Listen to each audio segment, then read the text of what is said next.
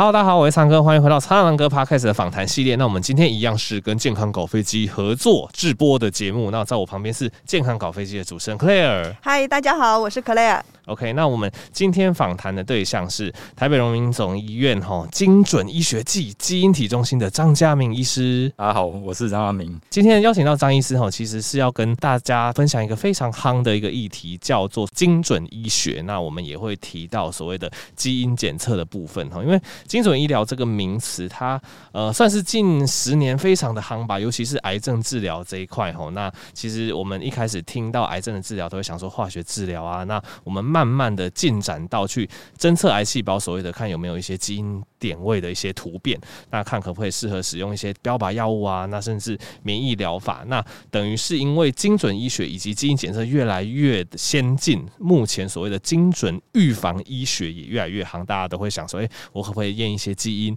去预测说，诶，我未来是不是会得到某些疾病，然后去加以预防之类的。所以今天就要请张医师跟我们好好的聊聊这一块。好，那我一开始先请问一下张医师哈，目前最夯的这个精准预防医学，它是什么样的一个概念？这样子，首先举一个例子啊，大家拿一个新的手机后，第一件事啊，除了是把那个胶膜拆开之外啊，一个最重要的步骤就是把使用说明书拿来看一下。为什么要这样做呢？因为它那个手机有一些新的功能，诶、开关在哪边，你才不会把它弄坏掉啊。所以这个使用说明啊非常重要啊。所以在人体化哦，诶、是不是有有这个使用说明书？这个使用说明书啊，其实就印在每个人的细胞里面，像它是用像密码一样。其实现在科学技术啊，我们可以把一个人的基因全部解开来看。那再加上过去累积了很多医学知识，哦，比如说这个基因在什么地方有什么变化，它跟什么情况或者说疾病有关，啊，这个都放在资料库里面。所以我们现在啊，可以做一件事情，把一个人的基因全部打开来，然后比对这个庞大的资料库。原来是像天书一样东西啊，它就变成一个个人专属的健康使用说明书。我现在主要做了一件事情啊，就是把这个使用说明书打开来给大家看，它里面有什么。那这个跟一个人的健康非常有关系。OK，那其实觉得。张医师用所谓的个人健康使用说明书这个比喻还还蛮不错的啦，因为其实我们现在都是你有哪些基因，你就是呈现这样的一个人，那这样子的一个疾病风险，所以我们现在越来越讲求所谓的预防胜于治疗。所以当我们开始解码我们每个人特定基因之后，我们可能就会更加了解我们未来的一些疾病的风险要怎么预防。那也想要请问一下张医师，像呃，因为目前据我所知，市面上所谓的基因检测的一个技术也蛮多的哈。那现在还有听到一个比较新的个技术是叫所谓的次世代的这个基因定序哈，那也请张医师跟我们解释一下，我们一般可能比较平价的基因检测跟所谓的次世代的一个基因定序，他们有没有一些最主要的差异？现在基因检测啊，其实那个项目很多，那譬如说他可能专门去检查癌症，或者说有一些是比较预测性，譬如说像小朋友的智力啊等等，啊这些的话，它其实都是解基因，把基因解开啊，有很多技术，它可能透过一种。晶片，它这个做的范围比较小，而且是针对一些特定的基因点去测。那次世代定序吼，它就是把所有的基因变化全部列出来，所以次世代定序它是可以做到全基因、全部的基因，两万多个基因全部打开。啊，意思说次世代定序啊，它可以做到一个几乎是最完整的一个地步。了解，所以其实听起来 NGS 就是所谓次世代基因定序的这个技术，它做的面向就是更广。对，然后可以提供更多的资讯，这样子。嗯，那医师，我想请问一个，我们该如何去做全基因的这个检测？那我们知道生病的人，像有得癌症，他们会做肿瘤切片细胞。那我们正常人并没有这些东西，该如何去做呢？嗯，其实其实哦，基因会有一些变化。那譬如它可能是先天的或后天的啊啊，其实这些情况啊，都会造成不同的疾病啊，或者说一些身体的异常。我们这边啊，像做。次在定序，如果说是要做到全基因的话，一般指的是去检查身上先天的基因变化。我就是生下来那个就就开始带有的，啊，这些基因的话，只是会影响一些身体的功能。那有一些可能会造成疾病。啊，像这些先天的基因变化，我们只要抽血就好了，大概抽个两三 cc 就行。另外有有一种情况啊，你知道人身上会有一些突变。原来身体里没有的，啊，这些突变哈，它突变到一些特别重要的基因，譬如说，呃，跟细胞生长调控有关的基因的时候啊，它那个细胞开始不受控制的乱长，它就变成癌症。所以在癌细胞里面呢，会有一些原来身体没有的一些奇奇怪怪的基因变化，啊，因为现在有很多标靶药物，它的设计哦，就是针对这些特定的基因变化造成的的异常去治疗。癌症控制不好的时候，我们会去查肿瘤里面的基因突变，就是做肿瘤切片，然后把它里面那种奇怪的基因变化抓出来。抓出来之后啊，我们再去选它相对应的标靶药物啊，这个叫精准医疗。呃，那简单来说，我帮张医师统整一下，张医师看我这样讲对不对？就是像我们人体的基因，就像刚刚讲的是那种先天上的一个基因，这个有点像使用说明书，就是我们的一些血球啊，那或者是可以用一些口腔的细胞，这个可以知道我们先天的一个基因，然后它有哪些的一些可能点位，然后去比对大资料库，我们就可能会知道说某些疾病的一个倾向啊，或者是一些比较高矮胖瘦这一类预防医学的部分。但是今天当我们生病，例如说癌症，癌症。是，就是你身上原本的细胞它突变了，它变成一个疾病，所以这时候去针对这个癌症的一个基因检测，反而是针对这个疾病去看说它有什么变化，所以感觉是不是一个比较偏向预防的部分？然后如果像癌症，我们再去做检测，然后去看适合的治疗方式，就比较像治疗的部分，是不是有点这样子的感觉？就是这个意思。OK。医师，我想请问一下，刚刚呢，你们两位有讲到单基因分析和多基因分析，请问这两个的差别在哪里？其实我在资料库里面呢、或者说大家比较常听到都是单基因，一般来说它的影响比较大啊，有时候它出错了就很容易生病啊，这种话它比较会在资料库上发现啊。可是另外有有一种情况，特别是成人世界疾病，应该是说成人世界大部分的疾病啊，都是多基因的疾病。这个疾病，譬如说高血压。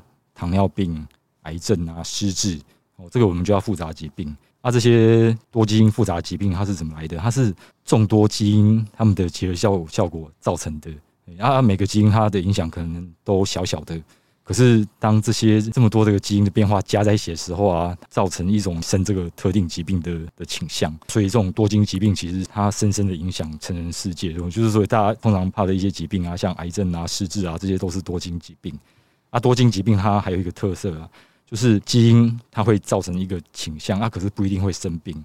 啊，通常要造成这个疾病啊，还要再加上一些外来的后天的因素啊，这些因素加在一起，互相交互作用，条件够的时候啊，这个疾病才会冒出来。所以有时候我们说，为什么要做多基因分析？多基因分析啊，会看到一个人他容易生什么病。其实可以预防的，你只要去好好控制那个相对应的危险因子，不要去踩那个雷，啊，这样子啊，会生这个病的机会就会减少。哦，我觉得张医师算解释的还蛮清楚。我自己想到的例子是像像忧郁，对，可能一个人他，比如说他经过这个多基因的分析，他有一个忧郁的一个倾向。对，但是并不代表他他现在可能就是活得很好嘛，然后他也没有遇到什么真的很大的挫折，他可能就不会得忧郁症。但是他有这个倾向，有朝一日他如果遭受到可能比较重大的挫折还打击，他可能就会比没有这个基因倾向的人更容易得到忧郁。意思就是说，碰到一些突发事件，他可能会诱发那个呃忧郁的因子就跑出来了。对，所以他本身就有这个倾向这样子。哎，那我也想要请教张医师哈，因为我们刚才就讲到很多这个疾病都跟基因有关系。那因为张医师也有那么多的所谓的基因的数据库，那看可不可以跟我们分享有没有哪些常见的一些疾病或症状，它有一些它有一个相对应的一个基因异常的一个例子。像刚才忧郁症，说起来还是真的蛮多的。上次我看到一个数据，台湾百分之十的人啊有忧郁症，有一些人他他特别容易忧郁，他通常啊就是他有一个先天的体质，啊再加上他一些情况，他可能是他让他不愉快的事情压力。去诱发他这个忧郁啊啊！什么叫基因的体质？这种先天体质，它就是跟基因有关。那我最常看到的啊，有一个基因叫 SLC 六 A 四哦。我光是看到这个人有这个基因的变化，我用猜的，通常都会猜对他，他就是有忧郁症。哎，所以所以这个基因哈，它算是蛮常见啊，也算是一个蛮代表性的。那查这个基因，哎，有有什么用呢？像这个基因哈，因为它是跟脑部一种哎神经传导物叫做血清素有关。哦，所以如果说这个基因坏掉的话，它那个脑部细胞它接收血清素的功能会变差，意思说血清素不容易进到细胞啊。接下来它的影响就是他他的脑部，他这个人的知觉啊就会受到受到影响，跟正常人不大一样。啊，再加上环境的因素诱发，啊，这个忧郁症可能就跑出来。所以，所以我们说把基因列出来看啊，就可以对症下药，应该是说对病因下药。那当然有很多奇奇怪怪的啊，像。比如说有一些胆固醇的基因，那胆固醇就是有一些年轻人他会觉觉得说，哎、我天生胆固醇高啊，没什么关系，运动饮食控制一下就好。啊，其中有一个基因叫 APOE，APOE。啊，这个基因吼，它除了让人年轻的时候胆固醇高之外啊，还有一个很重要的影响，就是老的时候会失智。啊，不过现在新的研究发现啊，年轻的时候只要把胆固醇控制好，老的时候就不容易失智。哦，这是所以这个这个这个努力是。非常值得预防医学的概念这样子，因为刚好就是我们手上的资料也看到一个，好像我们现在很多人就是喜欢香菜派跟讨厌香菜派。老板，我不要加香菜，好像好多人哦。对，好像针对某些可能比较有那种香类的，像香菜、芹菜，是好像也是跟一些基因有关系。对啊，后来就研究出来啊，OR 六 A 二这个基因。啊，有这个基因的话，哈，碰到香菜，它它这个香菜的味道到它的大脑里面会变成一个很奇怪的味道。有人说是像臭肥皂，还是像什么臭油味？像我就是的，所以我我没有吃香菜。我觉得同样好想要去检验一下，这样就有正当的理由可以挑食。我以为这题你们是在开玩笑，是真的吗？真的真的有研究。原来原来香菜是跟基因有关系哦，跟基因有关。哦，我以为你公器私用哎，苍南哥，因为我知道你讨厌香菜，我以为你是公器私用乱讲的。对，我我讲一个最大家最常遇到的例子，就是喝酒会脸红。嗯，喝酒会脸红，它这个 ALDH 二跟这个基因有关。其实台湾人蛮多的，就一喝就会脸红，因为这个基因会负责酒精代谢。啊，不过它背后的作用更重要，因为如果说有有这个基因的问题的时候啊，譬如说一些癌症的机会比较多一点，跟喝酒有关的。所以，所以如果说是这个基因的话，那喝酒的时候就是要比较节制一点。那医生，我很好奇，那酒量好是不是也是跟遗传基因有关系啊？哎，对，它它是很多基因加在一起的结果啊，有些基因影响特别明显。那可是有些人的酒是越喝越有酒量，那那个是后天训练的，就跟基因是不一样的道理喽。它它这个基因哦，它它除了它那个密码，其实基因作用哦，也可以被后天调节。就有一些很多基因啊，这个叫表观遗传，就是它基因在不改变它的密码情况下，我们可以去调它的开关，让它开或关。所以所以啊，像酒量啊，一般来说也是这样训练出来的。如果说常喝酒的话，它那个那个代谢酒精的的功能可能就越来越好。啊，这个都跟这个表观遗传有关。对，不过还是提醒大家，如果你喝酒会脸红，就代表这个代谢比较差啦。对，可能如果喝酒越会脸红，就是喝酒精量真的要越注意。越注意。所以我以为说那个基因是可以训练的，也可以训练酒量的 部分啦，部分。对。医生，我想请教一下，我小时候看过一个报道，就是说，如果你小时候胖，然后你长大以后，你的细胞就会让你还是变胖，容易胖。那如果你小时候是瘦，那你长大了以后呢，你的细胞呢就。是比较瘦，你要想胖也就比较不容易。所以，我们是不是在这个呃这个密码里面，身体的密码里面，这个小时候的胖瘦会决定我们将来的基因，决定我们的体型。那这个报道是对还是错呢？它算是算是有根据哈。像像我以前最常看到一个基因啊，它这个中文我都叫它贪吃基因。有这个基因吼，它的食欲会特别好，啊，然后就啊，他们可能就会吃的特别多，然后就造成那个代谢症候群。啊啊！实际上现在有更多基因慢慢被发现，啊，这些基因它跟譬如说跟脂肪代谢都有相关，所以肥胖啊，它其实是众多基因加在一起的效果。就像我刚刚提到的，就是譬如说肥胖，它是很多基因加在一起的结合效果。啊，我们只要做全基因啊，我们就可以把这个结合效果算出来，就可以看到一个人他是不是容易会变胖，或者说不容易变胖。它是一种体质啊。啊，至于说会不会变胖的话，还要再跟他的一些生活习惯，比如说他饮食。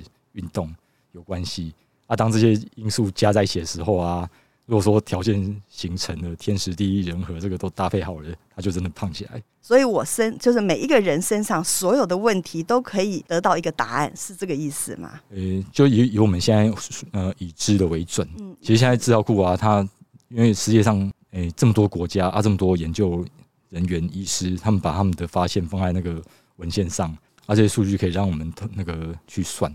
算这些，譬如特别是多基因的效果，所以像像肥胖的话，它本身也是一种，也是跟有基因的成分，啊，也有后天因素的成分。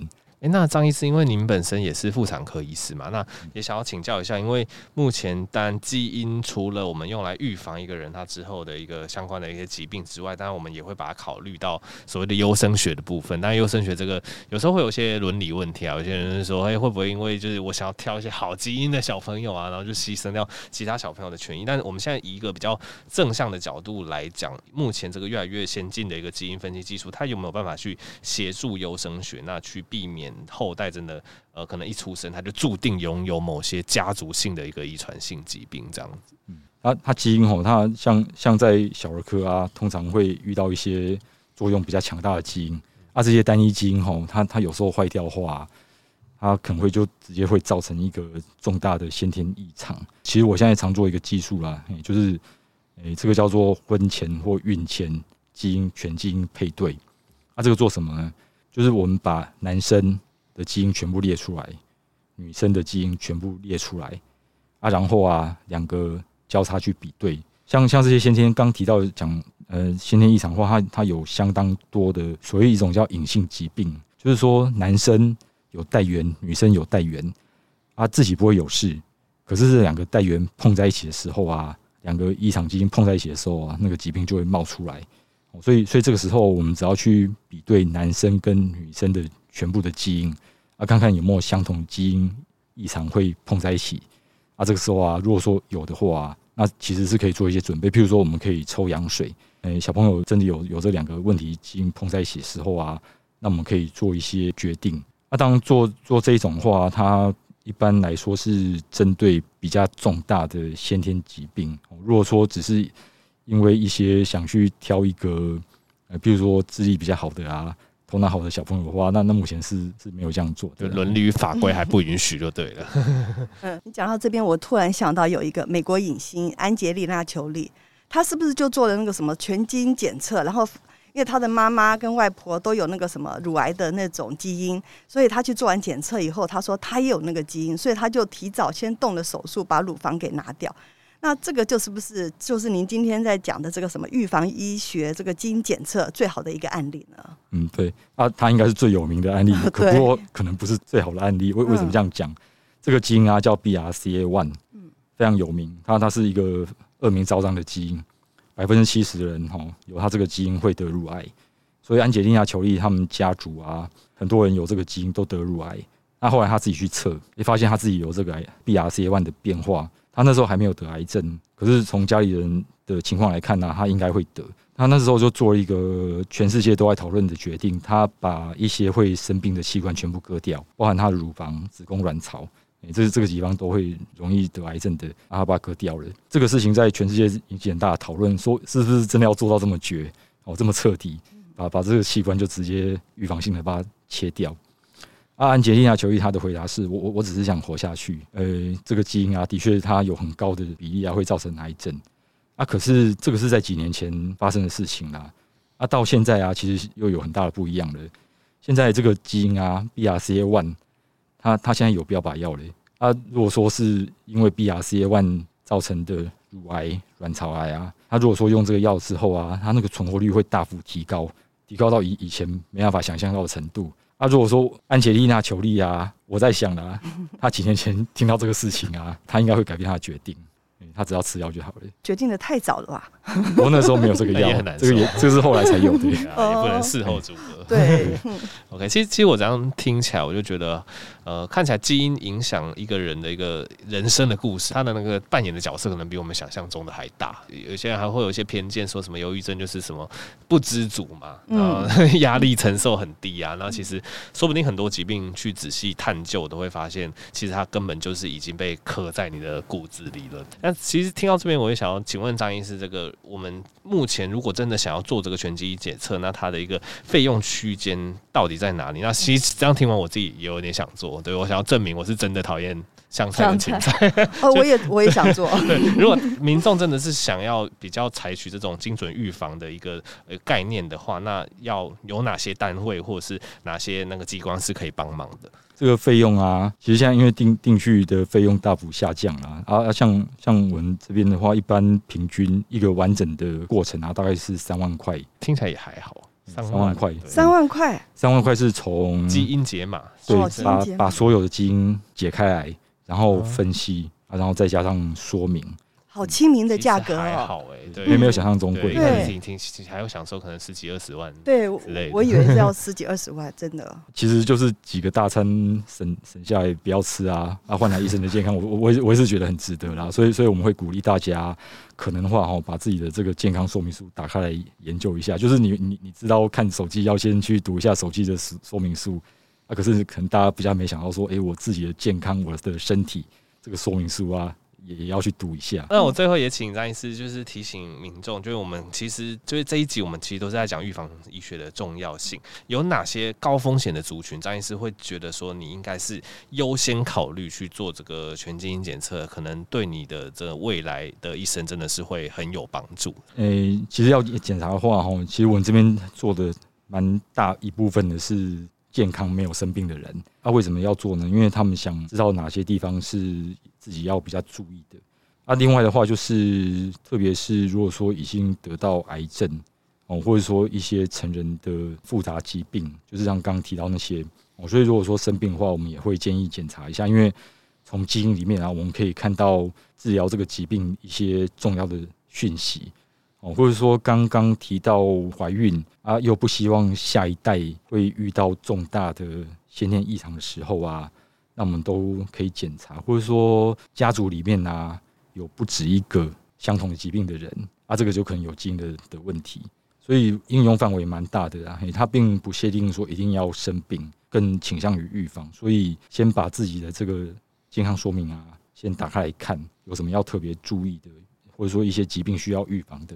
好的，那今天非常谢谢尚医师跟我们分享很多预防医学、精准医学这部分。我想预防胜于治疗就是老话一句，但是其实呃很多人还是没有办法到很好的去实践它。那我觉得基因检测其实就是提供现代人一个非常好的一个方式，这样子。对，好的，那今天就是非常谢谢张医师。那喜欢我的 Podcast 就持续订阅，可以去追踪我的 YouTube 频道。那我们就下集再见喽，大家拜拜，拜拜，拜拜。